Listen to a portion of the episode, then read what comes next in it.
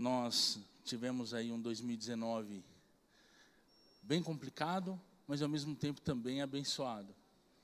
Porque todas as coisas concorrem para o bem daqueles que servem a Deus. Amém? Eu creio que se a gente diz crer na palavra de Deus e o texto diz que as coisas concorrem para o bem, às vezes a gente não entende o porquê acontecem as coisas. Mas só depois é que a gente vai começar a compreender o porquê que algumas coisas aconteceram. Deus é assim conosco. Deus é assim. E ouvindo ministração do pastor Sabiá sobre o encontro de Jesus e o momento em que ele citava sobre Nicodemos, às vezes nós somos tão Nicodemos. Te vem na igreja, ouve alguma coisa e parece que a gente liga uma chave não sei se religiosa, se uma chave racional, e ouve algumas coisas e parece que a gente não acredita. Parece que, como posso eu voltar ao ventre da minha mãe? Né? Jesus, como é que você está falando para eu nascer de novo? Como é isso? E cada uma das passagens do Evangelho vão trazendo riquezas infindáveis, porque você pode ler ela diversas vezes ao longo da sua vida, e elas vão te trazer novas coisas. E a compreensão destas coisas vão surgindo porque Deus assim vai nos revelando. A Bíblia é revelada pelo Espírito Santo de Deus que hoje habita em você, que hoje habita em nós que não é um Deus esquecido, como o livro do Francis Chan está chamando, porque para algumas pessoas parece que é só Deus, é só Jesus. A gente até tem uma mania muito. Eu tinha essa mania, né? De colocar uma hierarquia, como se fosse uma hierarquia. Isso é não entender o que é a trindade, a unidade e a comunhão na diversidade.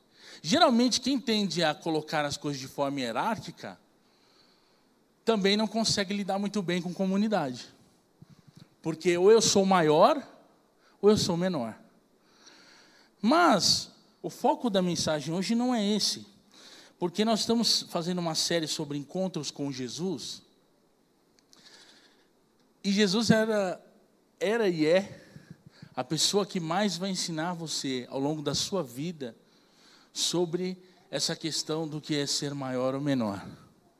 Jesus várias vezes falou sobre isso com os discípulos, porque os discípulos tinham certas dificuldades em alguns momentos. Um momento eles sentam à mesa e aí Jesus pergunta: quem é maior? É quem serve ou quem é servido? E aí eles disseram que era quem era servido. Aí Jesus pega e fala assim: então eu sou o que serve. Jesus estragava o rolê dos discípulos. Porque eles estavam numa lógica e Jesus falava: Não, amigo, é outra. Jesus estragava o rolê dos discípulos. Porque os discípulos tinham uma lógica: Não, agora nós estamos com o Messias, o grande, pô, agora a gente está por cima da carne seca. João teve um momento que estava se achando tanto que falou assim: Ah, Jesus, manda descer fogo ali e destruir esse povo aí, que esse povo é tudo ruim. Sabe assim, passa geral aí, Jesus. Aí Jesus virou para ele e falou assim: Não, que isso. Chamou ele até de, de filho do trovão, né? Por conta da ira pela qual ele pediu para Jesus se vingar de um povo lá.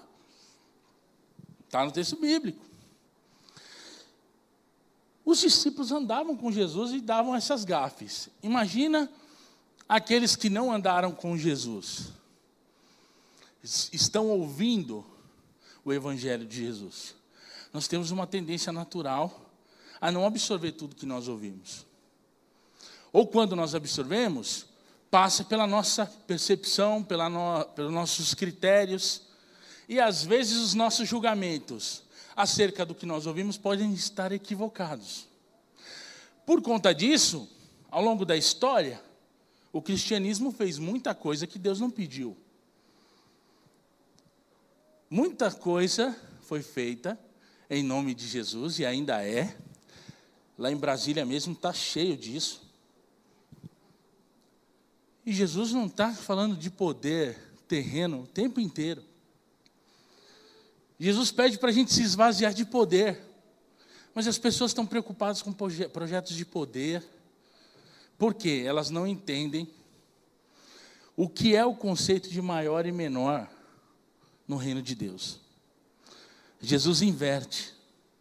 Maior, maior é aquele que se põe como menor. É aquele que se reconhece como menor. O primeiro no reino de Deus é o último. Imagina, os discípulos estavam lá naquela vontade de sentar na frente, e aí Jesus vira e fala assim: não, a gente tem que sentar atrás. Olha Jesus estragando o rolê dos discípulos de novo.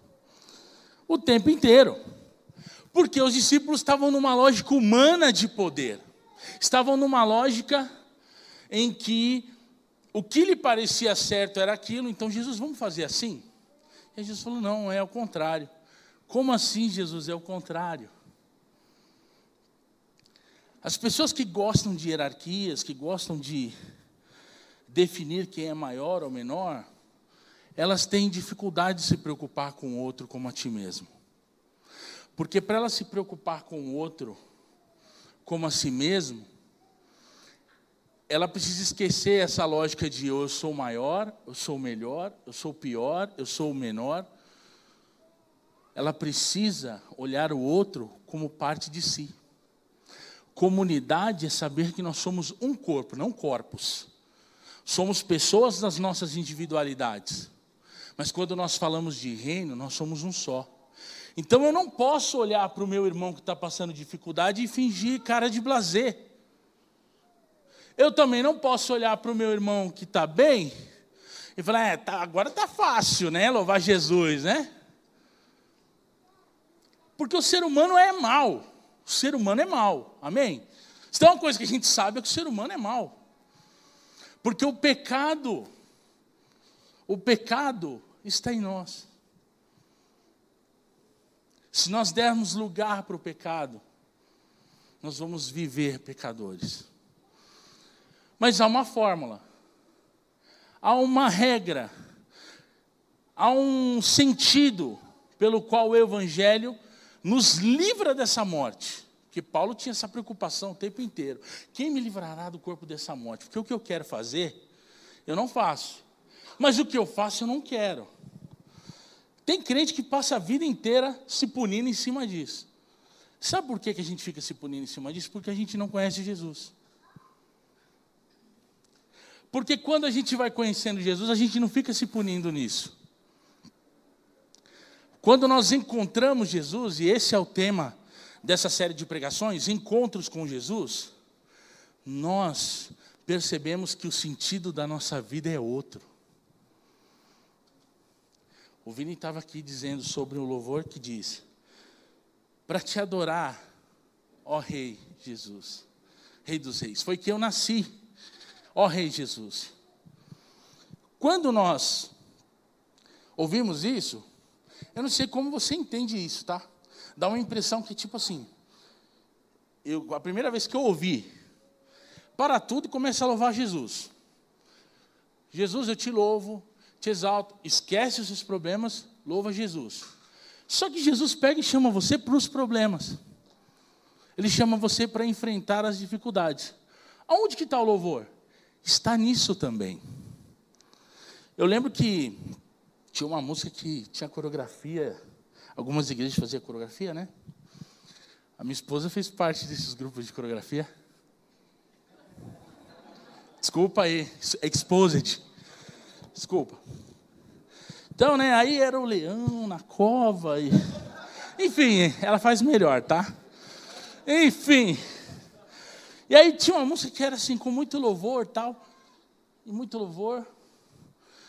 Eu terminava a música e você falava, cara, legal, mas e aí? Sabe? Fica, e aí? Como é que é isso aí, com muito louvor? Mesmo que na cova do leão você está, ele é o leão da tribo de Judá, e aí rimava tudo, era tudo bacana. Mas chegava no final do dia, que o seu boleto estava lá, que o desemprego estava lá, que o seu vizinho estava lá, que sua situação na empresa, na escola estava lá. Cara, eu não sei, dava vontade de parar e começar a fazer a coreografia para ver se mudava alguma coisa. Porque era o que a música estava pedindo. Louve, esquece aí, louva. Só que Jesus, quando fala de louvor, louvar, nós vimos aqui uma outra, um, um outro texto, um outro hino fantástico, que é em espírito e em verdade. Como é que a gente louva a Deus? É em dois lugares, em espírito e em verdade. Quando você está nesses dois lugares, não importa em que local geográfico você está, o importante é que você esteja lá em espírito e em verdade. E por que eu estou citando isso? Porque quando nós nos encontramos com Jesus, as coisas que parecem ser confusas começam a tomar sentidos, e sentidos diferentes do nosso. E aí, no, no livro de Marcos, que é o texto que eu quero falar com vocês, são versículos muito rápidos. Marcos capítulo 15. Você vai ver do versículo 20, nós vamos ler do 20 ao 22 apenas. Marcos capítulo 15, do 21, aliás, do 20 ao 22.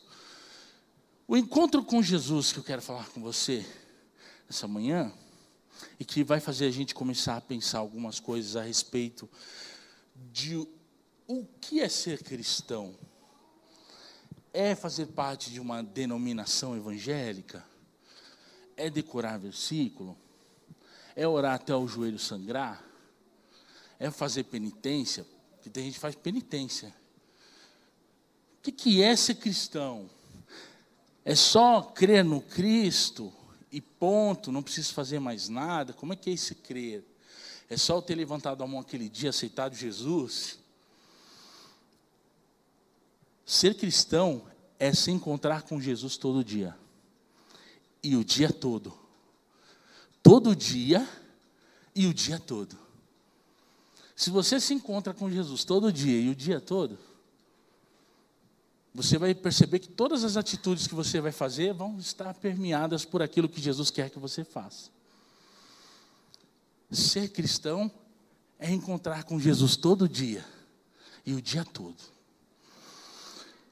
Versículo 20, eu vou falar de um encontro de Simão Sirineu com Jesus. E diz assim: depois de zombarem dele, no momento em que ele foi julgado, após Pilatos ter sentenciado ele, sentenciado não, né? Porque Pilatos fez uma coisa bem política, né? Eu lavo as minhas mãos. Porque eu não quero ter parte no sangue desse justo. O problema é de vocês. Porque lá na frente, quando falarem, ah, foi o fulano que matou, não sou eu. Pilatos se isentou. Olha o que acontece aqui. Depois zombaram dele e, despi e despiram-lhe a púrpura, porque eles tinham vestido ele de púrpura, que púrpura era uma roupa legada à nobreza, porque a acusação era que Jesus se proclamou rei dos judeus, e esse era um problema, porque se você tinha lá um, um procônsul, um, um gestor de toda uma área, um governador, que era Pôncio Pilatos, e que ele estava debaixo de um poder de alguém chamado César, você nesse império dizer que era rei, você estava afrontando o próprio César. Então, problema político. Jesus teve uma prisão política, porque ela foi articulada com os políticos romanos e com o templo. Teve uma prisão por causa religiosa também, foi uma perseguição religiosa, porque a religião da época não aceitava o que Jesus estava dizendo. Como assim ele diz que é o próprio Deus? Como assim ele e o Pai são um? Isso é blasfêmia. Jesus estava acusado por todos os lados. E glória a Deus por isso, porque graças a esse vitupério, essa vergonha, hoje nós temos vitória. A partir da morte dele nós temos vida. E o texto vai dizer: E vestiram com suas próprias vestes. Então levaram para fora a fim de o crucificarem.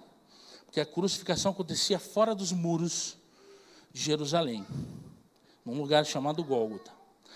Abrigaram, ah, obrigaram, 21, obrigaram a certo Simão Sirineu, pai de Alexandre e de Rufo, o qual por ali passava, vindo do campo, a que carregasse a cruz.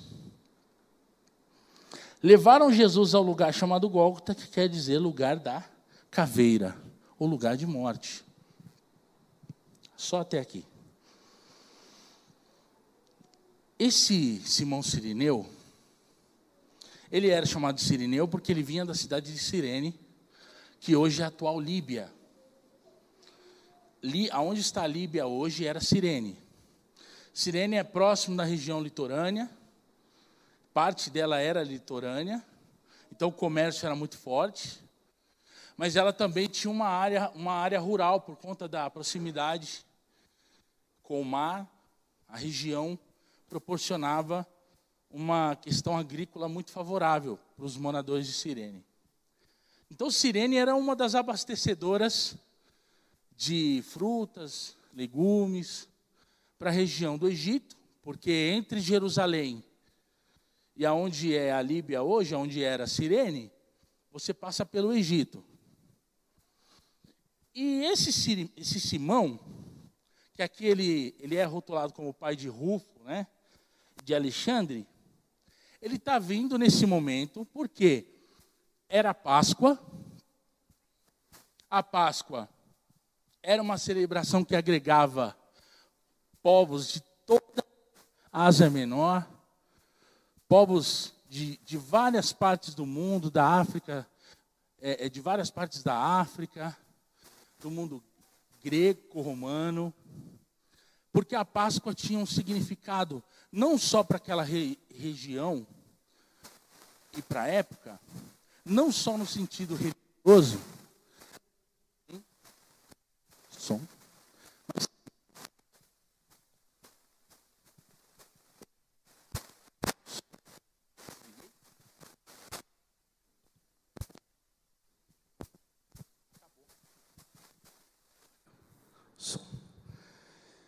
Que a nossa fé não seja como a bateria do microfone, amém?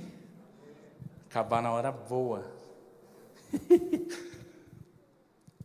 e, mas também tinha um interesse comercial. Tinha gente que ia para o momento da Páscoa por interesses comerciais. Eu não posso dizer qual era o interesse de Simão Sirineu aqui.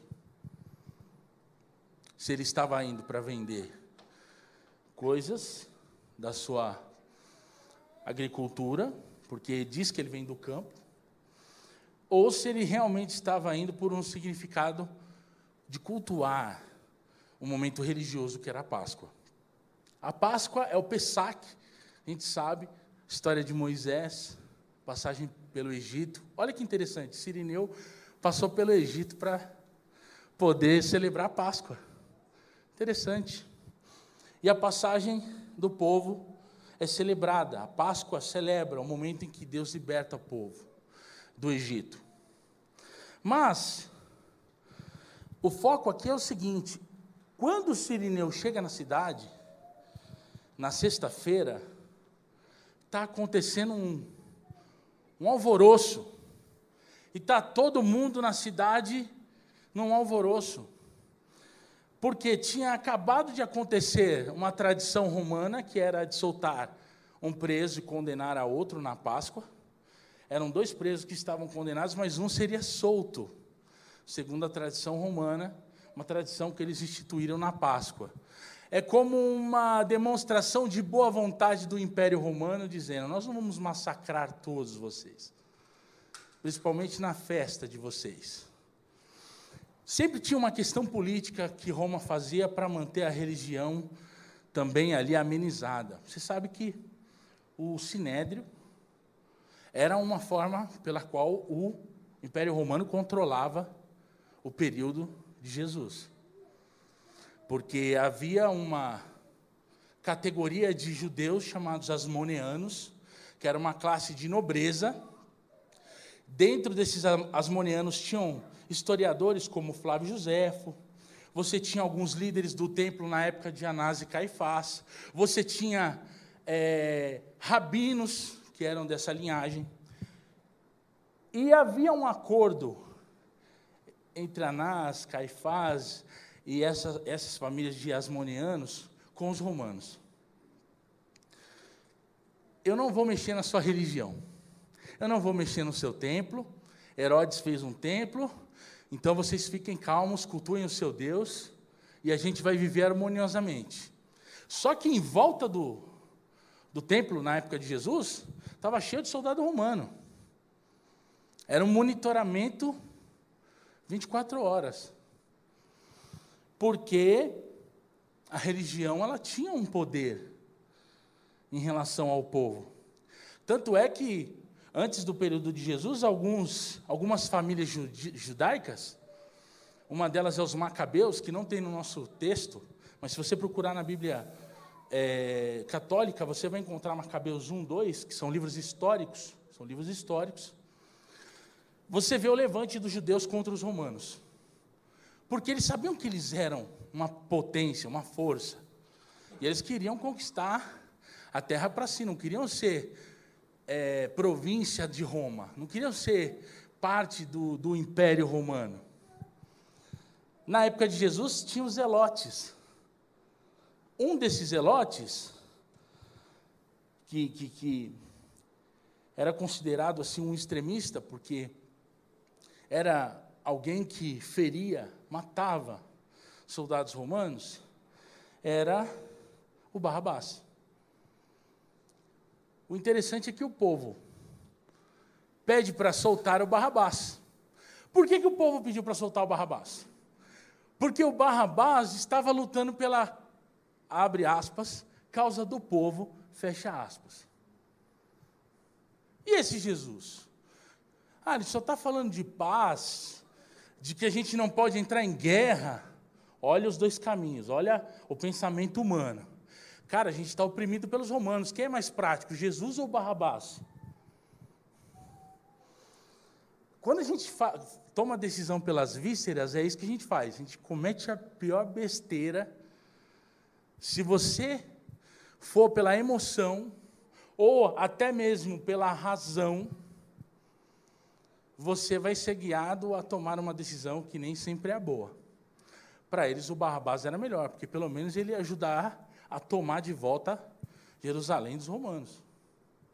Esse Jesus não. Esse Jesus está fazendo baderna até com o templo. O templo não gosta dele. A gente chega lá no templo, os discípulos dele ficam falando outras coisas. Fala para a gente parar de ficar fazendo sacrifício, porque ele, ele não quer sacrifício, ele quer mais, ele quer obediência, ele quer um amor para o próximo, não sei o quê. Que isso? Que isso? A gente vai se misturar com o gentil agora? Se Jesus só anda com gentil, com meretriz, com cobrador de impostos, com. Poderíamos pegar qualquer párea que a gente olha como párea. Essas páreas são o olhar nosso, mas não de Jesus. Olha que interessante. A gente vai falar, ah, então era um esse é um, é o que Jesus estava com ele o tempo inteiro. Aí eu fico pensando, né? Será que se eu tivesse lá no dia, eu tinha gritado, solta Jesus ou solta Barrabás? Porque é muito fácil a gente falar agora, que o Espírito Santo nos dá essa interpretação, nós temos a mensagem, nós sabemos o que aconteceu, nós sabemos quem é Jesus, mas e aí, e no dia? Será que você, será que eu Percebe que a Bíblia o tempo inteiro está constrangendo a gente a repensar para onde a gente está indo? Qual é a nossa direção? O legal é que quando a gente está perdido, a gente escuta Jesus dizer: Ei, eu sou o caminho. Aleluia. Dá vontade de ser crente? Vontade até de se converter de novo, né? Porque você está lá perdido, meu amigo. Aí você, meu Deus, e agora? Jesus diz: Eu sou o caminho. Então, quando você tiver na dúvida, olha para Jesus que ele vai te apontar o caminho certo, porque ele é o próprio caminho. E Sirineu, esbarra naquela situação toda, encontra Jesus no seu caminho, ensanguentado, escarnificado, porque a Azorrague, que era o primeiro processo de humilhação do preso que ia ser crucificado, escarnificava as peles, aonde ela pegava, porque na ponta dela tinham lâminas. Estava com uma coroa de espinhos, porque decidiram fazer uma coroa, porque ele estava dizendo que era rei. Nenhuma outra crucificação em relato histórico, diz de alguém que ao ser crucificado teve uma coroa de espinho. Jesus teve a coroa de espinho porque a acusação dele era dizer que ele era rei dos judeus. Então, quer dizer, até a crucificação de Jesus foi pior do que as piores crucificações que houveram antes dele. Ah, houve crucificação antes de Jesus? Sim. Teve um general Varo, no ano 70 a.C., que pregou aproximadamente 250 cruzes ao longo da entrada de Jerusalém, com várias pessoas que ele, ele dizia traidores do Império Romano. Então você imagine, você vai chegando em Jerusalém, e aí você vê um monte de gente crucificada, mais de 250 cruzes. Os romanos tinham esse requinte de, de tortura, que não foi eles que inventaram, tá? Alguns historiadores dizem que isso vem lá do Império Persa. Que sal babilônico. Que sal babilônico. Mas o persa é certeza. Mas não sabe se lá do Império Babilônico. E Sirineu encontra Jesus no seu caminho, ensanguentado, levando uma cruz quase que sem forças. E aí os soldados pegam o Sirineu e falam: Você vai carregar aqui, porque viram que Jesus, ao longo da cruz, não estava suportando o peso, porque o corpo dele tinha sido colocado numa questão extrema. E essa parte incomoda alguns crentes, porque o crente tem a mania de comparar Jesus com o super-homem. Jesus não é o super-homem. O super-homem é muito fraco para você comparar com Jesus. Pelo amor de Deus. Não! Sabe quem fez isso? Se você ler o livro de João, você vai descobrir que João falou que Jesus levou a cruz sozinho. Na narrativa de João, Jesus levou a cruz sozinho. Ele não cita o Sirineu. Levou a sua cruz. Mas, historicamente, está aqui, em três evangelhos, principalmente o de Marcos, que é o que nós lemos, que é um dos primeiros evangelhos a serem escritos, é o primeiro. E o Sirineu leva, porque os soldados o, o, o obrigam, obriga a levar essa cruz. Imagina Sirineu não entendendo nada do que estava rolando, chegando do campo e agora estava carregando a cruz. É, Marcos não diz, mas se você ler em Lucas, você vai ver que Lucas ainda dá um pouquinho da cena. Lucas vai dizer assim, lá no Lucas 23, ele vai dizer assim: ó, quando iam levando, pegaram um certo sirineu, chamado Simão, que vinha do campo é no livro de Lucas que fala que ele vinha do campo. Você vê que no de Marcos não tem. E puseram-lhe a cruz às costas, para que levasse após Jesus.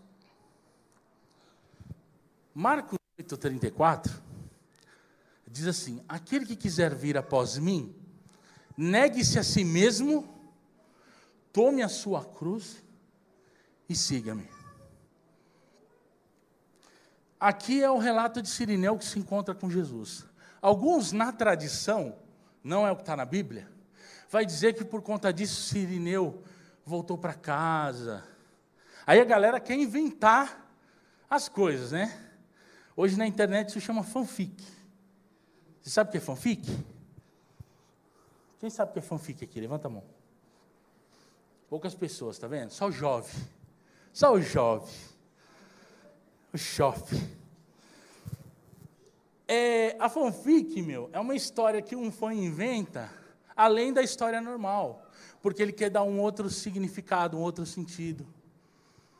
Então ele vai pegar duas pessoas que ele gosta, por exemplo, e vai criar uma história em torno delas.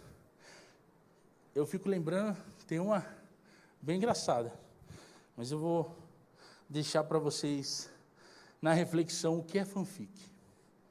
Aqui rolou a fanfic. Porque na tradição, não está no texto bíblico, fala que aí o Sirineu voltou para casa e falou: Nossa, eu vi um homem, ele foi crucificado. Claro, o Sirineu deve ter voltado para casa, falado alguma coisa. Eu tive que levar uma cruz e não sabe se ele reclamou. Tudo que for em cima disso, que os pregadores costumam usar um termo bonito, que é conjecturar. Já viu essa palavra? Primeira vez que eu ouvi, eu falei assim: eu vou ter que ir para casa agora. O culto, acabou o culto para mim, que eu vou ter que ir para casa no dicionário, dar uma olhada. Porque a pessoa só falou: estou conjecturando. Falei: eita, nós. Fala, Deus. Fala em línguas aí. Então, eu conjecturar ou especular o que pode ter acontecido fora do texto, também você pode criar uma fanfic disso. A tradição diz que o irmão Sirineu se converteu, voltou para a família, falando sobre esse Jesus e tal. Eu tenho minhas dúvidas. Porque, primeiro, ele foi obrigado a carregar a cruz, ele carregou até parte do percurso, e depois não se fala mais dele. E o objetivo dele de ir para Jerusalém era por causa da Páscoa. E para cultuar o primeiro dia de Pentecostes, que era o domingo. Domingo seria o primeiro dia da contagem de 50 dias do Pentecoste. O que é o Pentecoste? Era a festa da colheita. Olha só, Sirineu está vindo do campo, na época da Páscoa, com coisas do campo, para quê? Para iniciar a sua primícia, dar a sua primícia, agradecer a Deus, lá na festa de Pentecostes. O interessante é que os peregrinos ficavam o período inteiro de 50 dias, as sete semanas, né? que era o Shavuot. Para os judeus, a palavra hebraica era Shavuot, sete semanas. Então, essas sete semanas começava nesse domingo, 50 dias. Então, o Sirineu pode ter ido para lá, para isso mas no caminho ele encontrou Jesus. O Sirineu tem algo para nos ensinar. Deixando um pouco o que pode ter acontecido ou não com o Sirineu, a gente precisa ter em mente o seguinte: que quando a gente encontra Jesus no caminho, a gente se torna, a gente precisa se tornar seguidor de Jesus. Naquele momento, o texto de Lucas fala após, o texto de Mateus vai falar que Jesus ia à frente. Em alguns momentos eu acho que alternava o cansaço, a caminhada. Mas naquele momento, o sirineu teve que seguir a Jesus. Quando nós encontramos o Jesus da cruz, nós precisamos segui-lo não importa o que nós estamos fazendo, nós precisamos segui-lo. Porque o caminho não é o melhor. Não é o melhor. Jesus nos chama para aquilo que o pastor Ivo falou aqui, para enfrentar as aflições. É muito bom quando nós estamos em um período de bonança. Mas aonde que a gente percebe o cuidado principal de Jesus? É no momento das aflições. Porque a bonança é uma coisa que satisfaz o nosso eu. A gente está bem, a gente não está preocupado, a gente não está sentindo falta de nada. Mas quando a gente sente falta de algo, e aí a gente vê Deus suprindo o tempo inteiro, é que a gente fala: Deus nunca me abandonou. Deus nunca te abandonou. Seja na sua vida espiritual, profissional, matrimonial, se você encontrou Jesus no caminho, por mais difícil que seja, siga Jesus, porque o caminho de Jesus, por mais que pareça morte, ele traz vida. E não é qualquer vida, hein? é vida com abundância, porque ela não vem do natural, ela vem do celeste, ela vem do Pai. É uma vida que chegou a dar para João um dos textos, um dos, uma das frases que se tornou um dos versículos que, na minha opinião, depois do João 3,16, a, a, outra pérola do, do Evangelho de João, João 11, 25. O que, que diz? Aquele que crê em mim, ainda que esteja morto, viverá. Então eu não posso ir para um outro caminho, porque ninguém faz isso, é só Jesus que faz. E quando eu conheço Jesus, ele muda a minha percepção. Aí eu não estou preocupado se eu sou maior ou melhor que o meu irmão, se o carro dele é A, o meu é B, se eu tenho um emprego ou não tenho. Sabe por quê? Quem te sustenta é Jesus. É Ele que derrama sobre você a abundância do que Deus quer para a sua vida. E a Bíblia diz o que Deus quer para nós é a vontade dele que é boa, perfeita e agradável. Sirineu, talvez deve ter se chocado com a cena que viu. Nós, quando pensamos, a gente não faz ideia do que aconteceu, de tão profundo e pesado que foi. Mas Jesus nos chama para esse segmento. Jesus nos chama para compreender que quando para as pessoas aquilo parece sofrimento e derrota, porque todo mundo falou, agora acabou o cristianismo.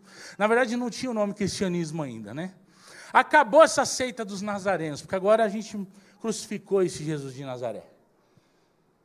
Na verdade, não. Eles praticamente inauguraram uma nova fase das missões de Deus em salvar a humanidade. Porque a partir da morte de Jesus nós tivemos vida. E não foi uma vida comum. Ser discípulo de Jesus, seguir a Jesus, ao carregar a cruz de Cristo, foi um marco que mudou a vida do Simão Sirineu. Sabe por quê? Sabe por que eu estou falando do Simão Sirineu aqui hoje? É porque ele carregou a cruz de Cristo. Porque se ele não tivesse carregado a cruz de Cristo, ele não seria citado aqui hoje. Você sabe por quê?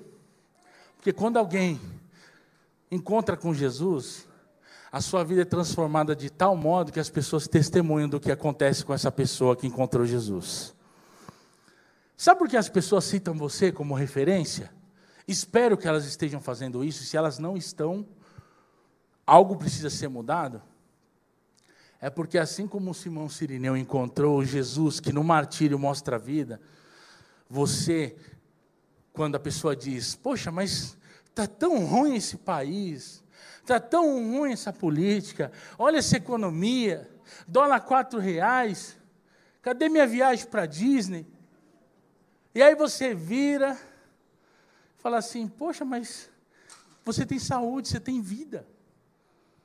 Eu estou me sentindo bem, eu estou passando pelas mesmas questões que você, mas eu tenho Jesus. A pessoa fala: Cara, mas de onde você tira isso? Você sabe o que é isso? É quando a mudança do que Jesus faz na nossa vida já não depende das questões externas que nos cercam. As circunstâncias que nos levam a, a sofrimento. Sabe por quê? Porque nós sabemos que quem opera os sinais e maravilhas na nossa vida é Cristo Jesus. A gente começa a compreender que as nossas decisões vão se submetendo a Jesus. Pessoa que gosta de hierarquia não se submete a Jesus às vezes. Porque ela não, às vezes ela não olha Jesus como o seu Senhor, nem como amigo. Já não, já começa que ela perdeu o mais precioso, que é olhar Jesus como amigo. Jesus pede para que a gente tenha Ele como amigo. Ele fala assim: vocês são meus amigos, o amigo da vida. Ele não quer nem ser chamado de Senhor, para não dar uma relação de servo e Senhor. Nós é que voluntariamente, como Paulo diz, doulos, né? nós nos tornamos escravos porque esse evangelho nos chama para um dever maior do que a nossa própria vida. Então a gente mesmo se coloca na condição de servo. Mas o próprio Jesus fala: não, você é meu amigo meu amigo. Jesus quer uma relação de amizade. A mesma relação de amizade que Deus tinha com Adão no Éden.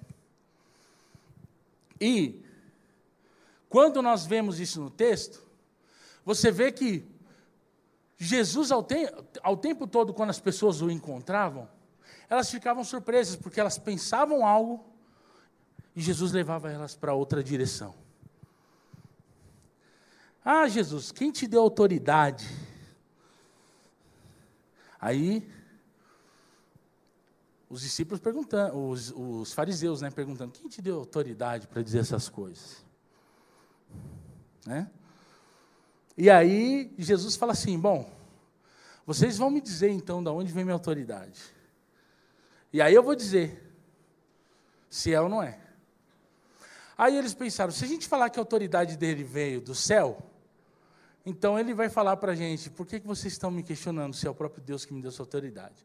Se a gente falar que a autoridade dele veio da terra, nós vamos ter um problema, porque como ele, ele também conhece o João Batista, aí nós também vamos negar a autoridade do João Batista lá no Jordão, e aí nós vamos ter um problema com o povo.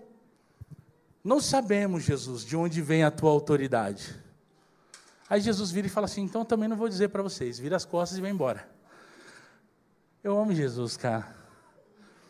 Jesus não perdia tempo com quem tinha tempo a perder, né? Os religiosos queriam perder tempo, eles queriam colocar Jesus numa situação ruim o tempo inteiro. O religioso, ele é assim. Ele quer colocar Jesus o tempo inteiro. Você quer um exemplo? Eu já citei várias vezes aqui, mas eu não canso de citar. Um religioso virou para mim e falou assim: Você vai lá, no meio dos travestis, lá à noite, você não vai com uma Bíblia debaixo do braço, você não vai com uma, uma camiseta escrito evangelização. Como é que as pessoas vão saber que você está lá evangelizando e não está fazendo outra coisa? Olha o religioso, que perturbado que é, né? O religioso, às vezes, é ele que entra no diabo, não é o diabo que entra nele, não. Eu tenho quase certeza que o religioso ele entra no diabo. De tão ruim que é, porque ele quer criar um problema. Ele quer criar um problema.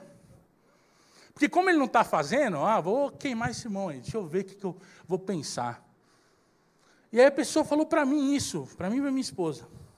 O legal é que eu levava minha esposa junto, olha aí. Eu falei, esse pastor do pior ainda. Ainda leva a esposa junto.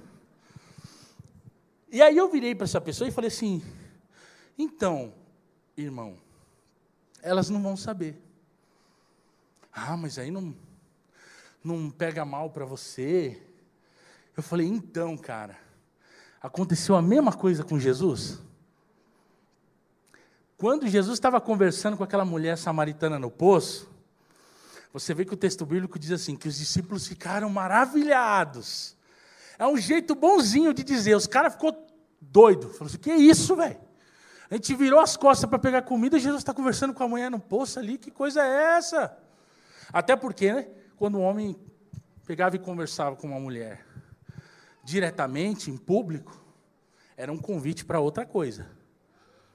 Sabia que não, você não podia abordar uma mulher em público?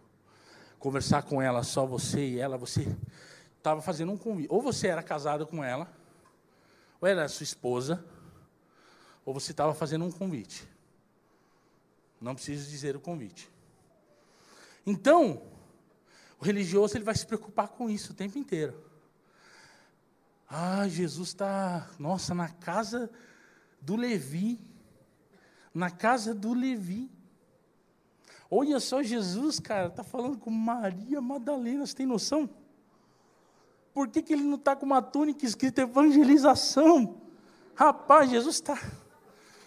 Por que, que ele não está com a Torá debaixo do braço para o pessoal ver que ele está evangelizando? A religiosidade mata, mas o Evangelho traz vida. Quando a gente encontra Jesus, a gente se livra dessas coisas. Sabe por quê? Ou a gente precisa se livrar. Às vezes a gente não se livra. Porque tem coisa que parece que não, mas agrada algumas pessoas. E aí elas se apegam. Nós temos que desapegar de certas religiosidades. Porque Jesus é mais do que a religião, ele é a superação da religião. Nós tivemos um problema aí no final do ano, porque uma trupe de comédia fez um vídeo que deu uma polêmica. Eu não sei para vocês, para mim não foi polêmica nenhuma. Sabe por quê? Porque eu conheço Jesus. Eu sei quem é Jesus e eu sei o poder do seu evangelho. E sinceramente, o que tentaram fazer ali não chega nem perto. Para que, que eu vou na internet xingar o religioso? Vou xingar muito no Twitter. É o religioso. Irmãos, irmãos, servir a Jesus é tão maior do que essas coisas. Porque quando eu, eu vou fazer isso, eu vou reclamar, é como se eu estivesse dizendo que Jesus precisa de defesa. Você está entendendo? Se eu tenho que sair para. Não! Ai, o meu Jesus! Parecendo que Jesus estava, vai lá, fulano. Olha o que fizeram comigo. Bem no meu aniversário. Bem no meu aniversário, olha o que fizeram comigo. Olha que coisa feia, vai lá. Junta os crentes lá, leva os irmãos de oração e manda ver no Twitter, no Facebook, na rua. Molotov. Jesus ia falar o que para nós? Eu sou bom pastor. O pastor conhece as suas ovelhas. E as suas ovelhas conhecem a voz do seu pastor. Aí eu não ia confundir o pastor da trupe de comédia ou o, o Jesus com J minúsculo do, da trupe de comédia com Jesus. Aí eu não ia precisar me estressar. Eu não me estressei. Se você se estressou, você perdeu seu tempo. Porque Jesus continua eternamente, porque Ele é Rei dos Reis. Vocês acham que isso é novo? Lá no primeiro século, desenhavam Jesus com orelhas de burro. Lá nas catacumbas, em Roma, para afrontar os cristãos? Lá, lá no passado. Você acha que os cristãos estavam preocupados? Alguns até sim. Não, temos que defender Jesus. Quando você fala que você tem que defender Jesus, é porque você está dizendo que Jesus precisa da sua defesa. Sinceramente, se Jesus precisa da minha defesa, ele está mal, porque eu sou ruim pra caramba para defender as pessoas. Porque eu sou ser humano, eu sou falho. Na verdade, quem me defende é Jesus. Quem me protege é Jesus. Quem advoga por mim é Jesus e não o contrário. Você sabe por quê? Porque eu conheci Jesus. Tenho conhecido a cada dia. Não conheci, melhor dizendo, a frase não é essa. Tenho conhecido Jesus cada dia. E quanto mais a gente vai chegando próximo, mais a gente descobre que tem para conhecer. É infinito. Jesus, quanto mais você vai se aproximando dele, mais você tem a conhecer. Não dá para dizer que Jesus é o que uma trupe de comédia faz numa esquete de menos de 30 minutos.